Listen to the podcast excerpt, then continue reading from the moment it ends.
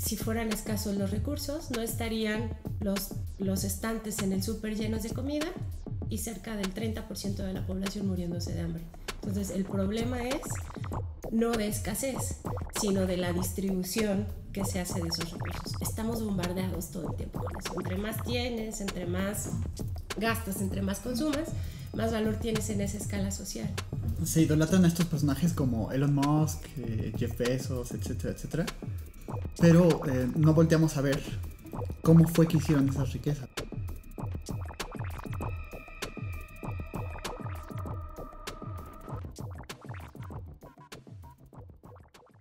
Bienvenida Yael a este episodio. Estamos en el episodio número 51. Sí. Eh, ¿Cómo estás? Muy bien, muchas gracias, contenta de la invitación y por fin se logró. muchas Sí. gracias. Ya tenía muchas ganas de invitarte porque, bueno, eres mi, mi compañera en Flaxo, nos fuimos a encontrar.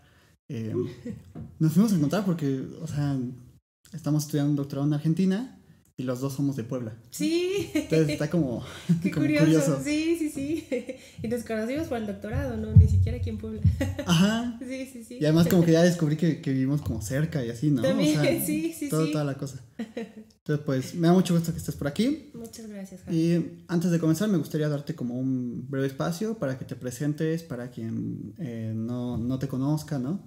Y como a qué te dedicas, eh, ¿no? ¿Qué has estado trabajando, etcétera. Muy bien. Pues bueno, mi nombre es Yael Arroyo. eh, soy economista de base, carrera que amo, por cierto. Estoy enamorada de la economía, de la economía social en particular, de la economía feminista muchísimo más. Eh, después estudié una maestría en ciencias políticas y gestión pública, después otra en administración, hasta que me animé a estudiar el doctorado, donde eres mi compañero en Flaxo. Siempre quise estudiar el doctorado en el extranjero, vi algunas opciones y me quedé con Flaxo Argentina, ahí es donde nos encontramos, es en ciencias sociales. Y trabajo muchos temas de género, particularmente economía feminista, el impacto que tiene en el desarrollo.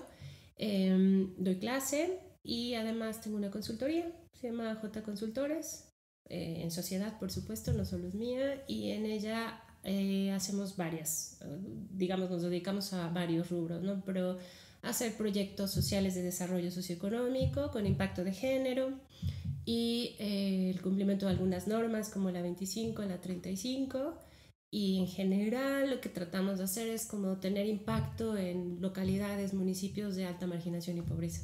Entonces eso es más o menos lo que hago. Buenísimo. Mm, Creo que, eh, bueno, estos van a ser episodios especiales porque yo de economía te confieso que estoy como muy en blanco. Eh, y em, creo que va a ser muy, muy interesante lo que, lo que puedas aportar. ah, muchas gracias. Eh, me me gustaría comenzar como con, con esta palabra, economía.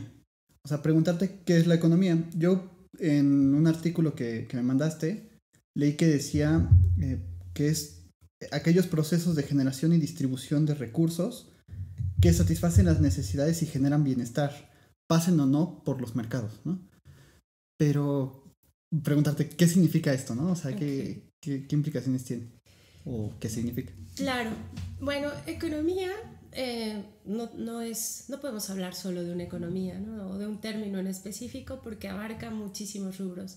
En general, lo que se ha enfocado es a distribuir de forma eficiente los recursos que son escasos allá afuera. Entonces, la economía te dice eh, cómo pudieras repartir esos recursos de forma igualitaria entre todos los polos de la población, todos los sectores, para que sea eficiente. Y entonces de ahí surgen dos grandes ramas, que es la macroeconomía, la microeconomía. La macro se encarga más allá de la administración pública y de, de la administración de los recursos nacionales. Y la micro se va a los hogares y a las, a las empresas y entonces estudia los comportamientos de ambos con la finalidad de eficientar esa escasez que de por sí tenemos. Esa es como la, la definición clásica de, de, la economía de autores como Adam Smith, que es como el padre de David Ricardo. A esa definición ha habido un montón de críticas eh, que dice que es como muy simplista de la realidad, que, eh, por ejemplo, que los recursos no son escasos, sino lo que los hace escasos y la mala distribución es el sistema. El sistema te los reparte de forma inequitativa, no es que haya escasez. ¿no? Eh, ¿El sistema capitalista? El sistema capitalista, okay. exacto. Eh, y más actualmente el modelo neoliberal. Lo que te dice es, a ver, eh, si fueran escasos los recursos, no estarían los, los estantes en el súper llenos de comida y cerca del 30% de la población muriéndose de hambre. Entonces, el problema es no de escasez, sino de la distribución que se hace de esos recursos. ¿Quiénes tienen acceso a esos recursos? Y hay choques importantes ahí eh, y muchas críticas, ¿no? Dentro de los economistas clásicos, como lo vimos creo que en el doctorado, se encuentra Marx y te hace una severa crítica al capitalismo en donde eh, te dice, eh, la economía no ha sido más que una lucha de clases, ¿no? Donde los privilegiados en ese tiempo le llamaba burguesía, es la burguesía y ellos sí tienen acceso a esos grandes recursos a costa de quién? Del proletariado, que es la fuerza de trabajo. Entonces, mientras la fuerza de trabajo no se rebele contra esa burguesía, eh, la economía va a ser, o el capitalismo va a seguir siendo ineficiente. Entre esos debates se, se, se está peleando la economía y pareciera ser que en el siglo XIX, siglo XVIII, cuando estos grandes autores eh, escribían, sigue aplicándose a la realidad, ¿no? porque seguimos teniendo esos debates de cómo eficientar esa, esa, esa distribución de los recursos y de cómo hacerla más equitativa. Y de ahí eh, pues han surgido otras teorías que te dicen, por ejemplo, em, a ver, el Estado tiene o no que intervenir en, la, en esta distribución. ¿no? De ahí ya viene, em, por ejemplo, Em, Keynes, que dice el Estado debe de intervenir. En la gran crisis de 1929 te dice el Estado debe de intervenir y debe de intervenir porque el mercado de por sí es ineficiente. Entonces al, al mercado no le va a importar si hay o no distribución eficiente de recursos. ¿no? El mercado lo que quiere es producir ganancias. Entonces Marx te dice, ¿a quién sí le va a importar? Pues al Estado. Y es importante darle poder al Estado para que distribuya de forma equitativa esos recursos. El problema es que el Estado también es ineficiente a la hora de repartir recursos. ¿no? También ha sido ineficiente, también ha sido corrupto y también ha em, distribuido los recursos de forma ineficiente. Entonces, em, las grandes pugnas ahora por la economía hablan justo de cómo hacer que tanto el mercado como el Estado sean eficientes para que se reduzcan las desigualdades en esa distribución de recursos. Es como un panorama general de qué es economía. Buenísimo, o sea, ahorita que decías esto de la, de la escasez y la distribución, o sea, me, creo que un ejemplo de esto es que por un lado tenemos enfermedades asociadas con la comida chatarra, ¿no? estas grandes cadenas como McDonald's, Burger King, ¿no? Que, que plantean precisamente un exceso de, de esta comida, etc. Pero al mismo tiempo tienes por otro lado eh, a personas muriéndose de hambre. O sea, como el problema, como dices, no es tanto la escasez, sino la distribución. O sea, que por un lado se acumula y por el otro lado escasea. Claro. Sí, y también tenemos ya un problema de sostenibilidad del medio ambiente, ¿no? O sea, totalmente dicen, a ver, el planeta se está acabando por esa inadecuada, ineficiente, pésima distribución de recursos. Sigues explotando recursos y cuando los explotas, hay mucho que se desperdicia, ¿no? Y en un montón de cosas, en plástico, en comida, en, digamos, plástico es lo secundario, entre comillas, la comida es lo básico y lo tienes eh, em, tirándolo, ¿no? Y como bien dices, tenemos personas obesas con una muy mala calidad de alimentación eh, y también tenemos a personas desnutridas que no tienen acceso a esos alimentos, ¿no? Si nosotros nos vamos a cualquier central de abastos en cualquier estado de la República o a nivel mundial, todos los días se desperdician toneladas de basura. ¿no? Eh, y aparte, se mercantiliza unas necesidades. ¿no? Esa es otra crítica que se le hace a la economía y al sistema capitalista.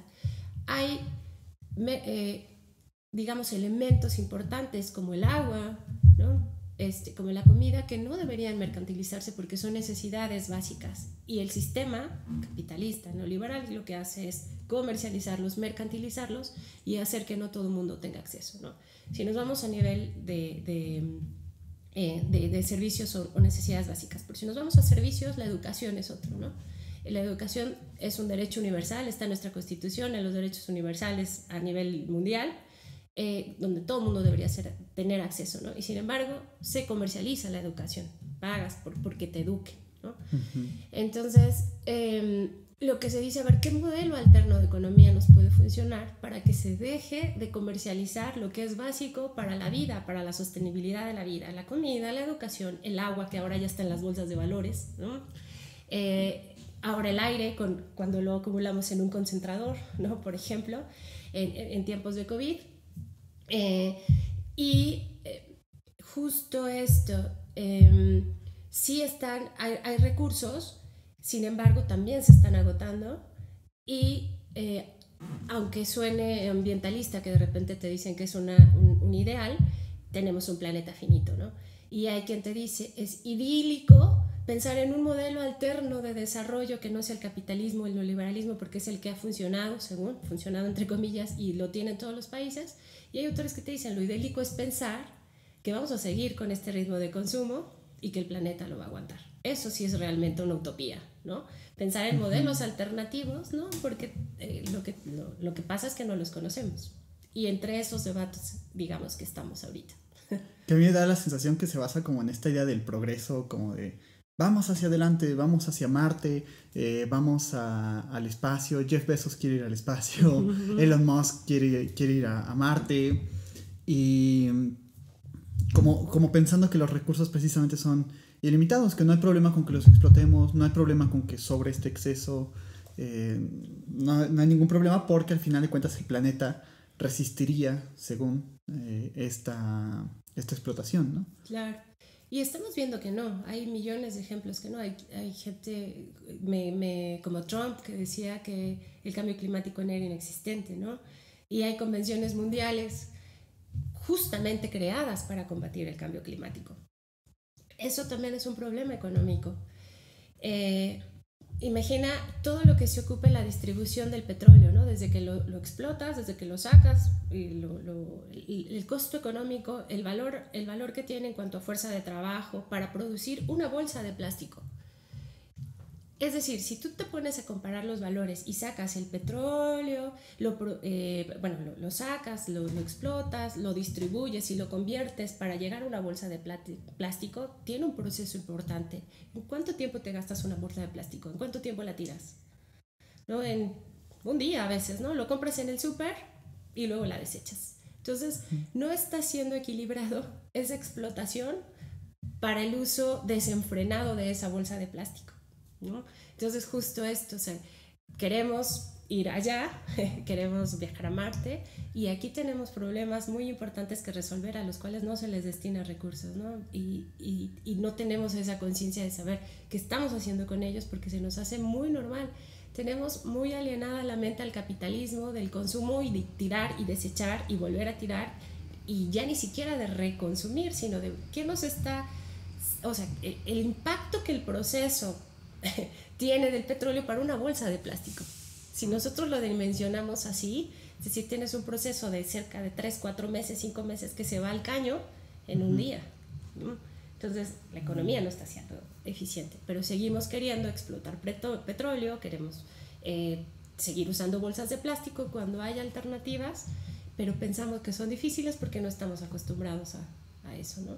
Y yo también me pregunto como, ¿quién dijo que Elon Musk era el responsable o, o, que era una persona capaz para tomar esas decisiones de vamos a Marte y lo importante es invertir en un viaje hacia Marte? Como, ¿por, por, qué, ¿por qué ocurre esto, no?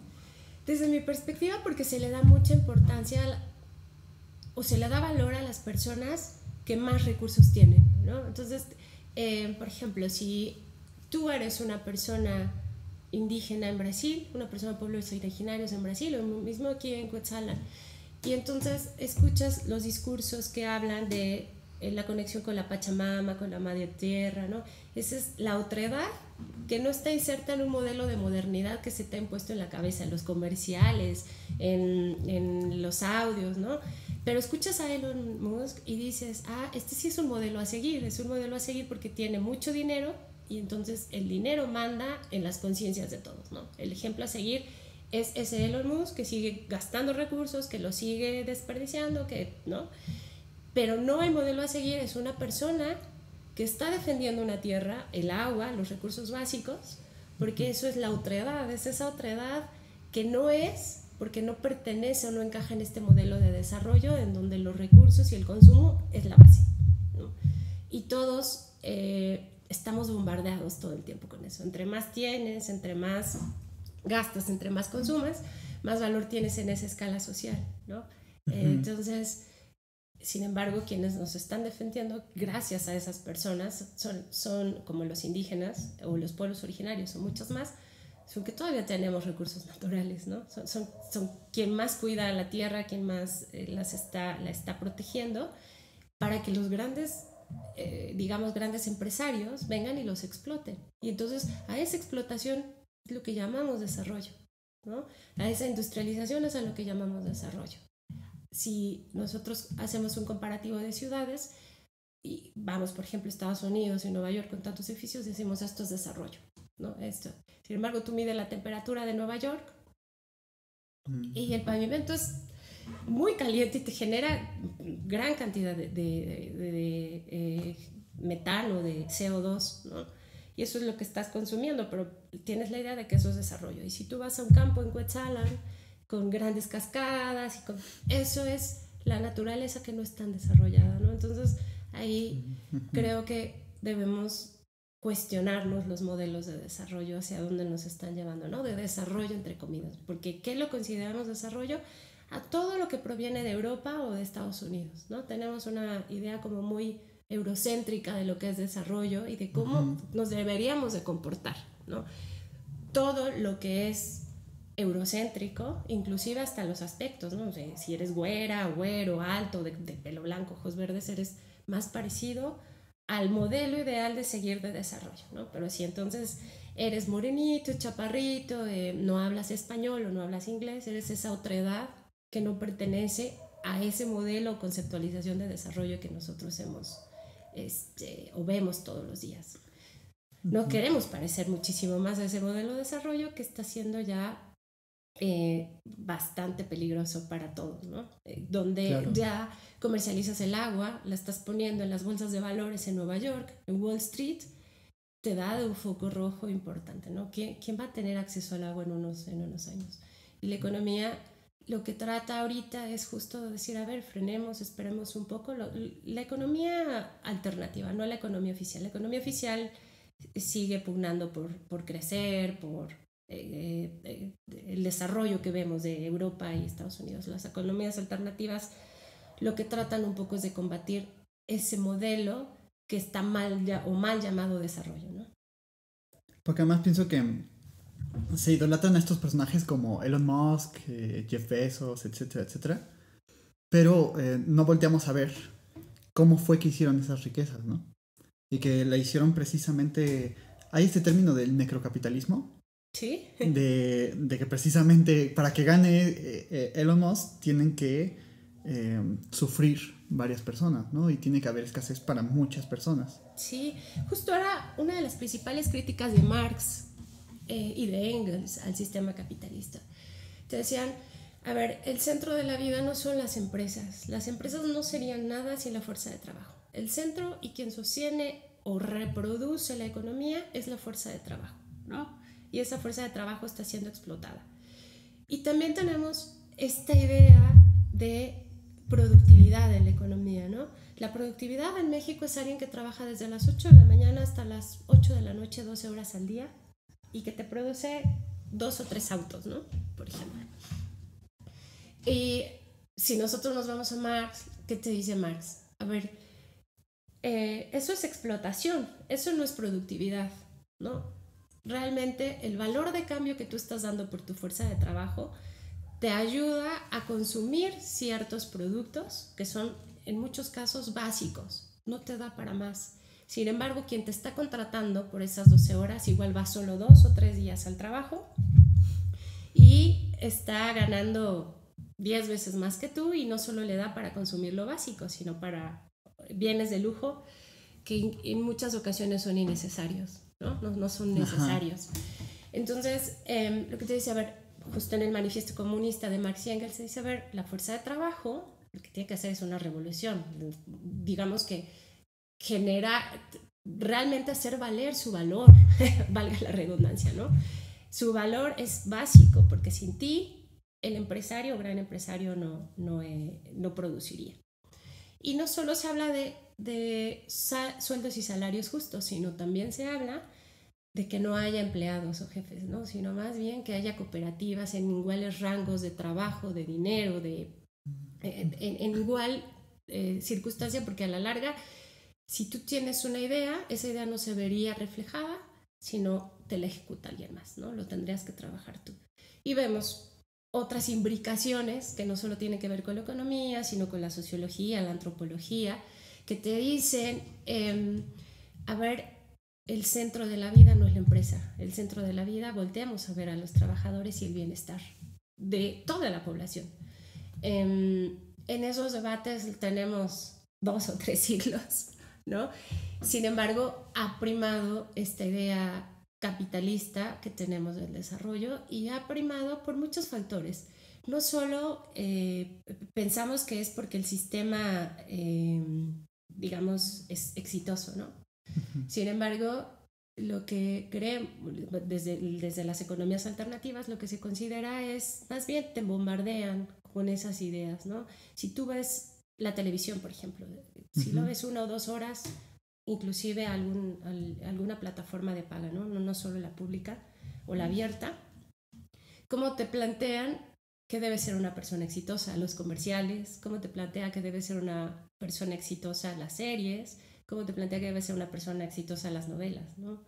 Te lo plantean con ciertas características. Difícilmente ves, por ejemplo, a una persona de un pueblo originario en una, en una novela, por ejemplo, ¿no? Yo recuerdo con Talía que aunque la pintaban este, así de, de, de pepenadora, recuerdo, pues seguía teniendo estas características eh, físicas parecidas a Europa. Y esa sí puede salir de ese modelo este, infraurbano. Ella sí, porque cumple con las características, ¿no?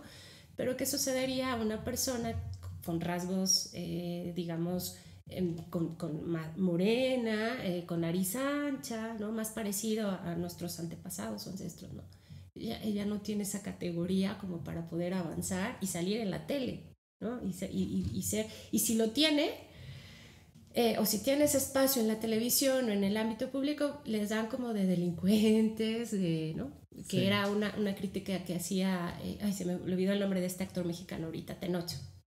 Te decía, a mí en Estados Unidos, y aquí me dan esos papeles de delincuente de, de, de, esa otra edad, ¿no? Difícilmente un protagónico de éxito que, tiene, que sale y, y viaja y demás. Entonces, el sistema ha creado ciertas formas para alienarte de tal forma que pienses que eso es desarrollo, que estás en libertad, ¿no? Cuando estás trabajando 12 horas al día, ¿qué oportunidad te va a dar el sistema para salir de eso, ¿no? Y estas implicaciones sociales también tienen que ver con, por ejemplo, la meritocracia tan llamada, ¿no? Este, de, pues el empresario como tuvo la idea es superior a todos aquellos que no tuvieron la idea y como es superior merece en la escala social subir. Y ahí, eh, digamos que, ¿qué sería de ese empresario con esa idea si no la ejecuta alguien más? Entonces, digamos que los modelos a seguir te los dan o te los pautan en todos lados, ¿no? Te bombardean. No, nadie quiere ser ese indígena que defiende la tierra y si todos quieren ser el, este, Elon Musk, ¿no? Eh, justo por porque seguimos pensando en que consumir y tener más recursos es desarrollo, ¿no? Eh, no sé, ahora en esto de las modas, por ejemplo, otro, otro ejemplo es esto de las modas. Si yo traigo un pantalón acampanado que ahorita no, no está de moda en lo que te presentan las revistas, en la tele, entonces no eres parte de esa cadena de consumo y al no ser parte de esa cadena de consumo, el sistema te expulsa. Entonces, por eso es que nosotros tratamos, para, somos seres sociales, tú que eres psicólogo creo que lo sabrás más, eh, a nadie le gusta el rechazo social, ¿no? claro. Lo buscamos de alguna u otra forma, ¿no? Aunque queremos ser parte de una comunidad, aunque digamos, a mí me vale, creo que en el fondo todos queremos ese reconocimiento social, lo buscamos de, en, nuestros grupos de, de, formas distintas. Cuando ese grupo social te rechaza por no pertenecer a esa cadena de consumo, ¿qué buscas? Pues ser aceptado, ¿no? Entonces, si eres de piel morena, se te va quitando entre más dinero vayas teniendo y estás inserto en ese círculo de, de consumo. Entonces, realmente el sistema de forma, eh, como decía Adam Smith, tiene sus manos invisibles, que a lo mejor no son tan visibles y que las ciencias sociales y la economía eh, crítica tratan de dar cuenta para decir, a ver, esos elementos los tenemos que poner en la economía. ¿Por qué, ¿Por qué los tenemos que poner? Porque si no se ponen, seguiremos con este, eh, sí, con, con este camino de consumismo al que llamamos desarrollo. ¿No? Separarnos de esa idea, estamos tan alienados que separarnos de esa idea es prácticamente imposible. Sí, sí, sí. Porque además yo lo pienso como que mm, esta idea de capacismo que, nos vende la, la, ideología capitalista de que tú sirves en función de, de que produzcas, ¿no? Y tú vales en función de que produzcas. Exacto. Pero digo, al final todos vamos o sea, como que hablamos de esta marginalidad de, ah, los pueblos originarios, los indígenas, ¿no? las personas con algún trastorno, por ejemplo, ¿no? Autismo, etcétera, lo que sea.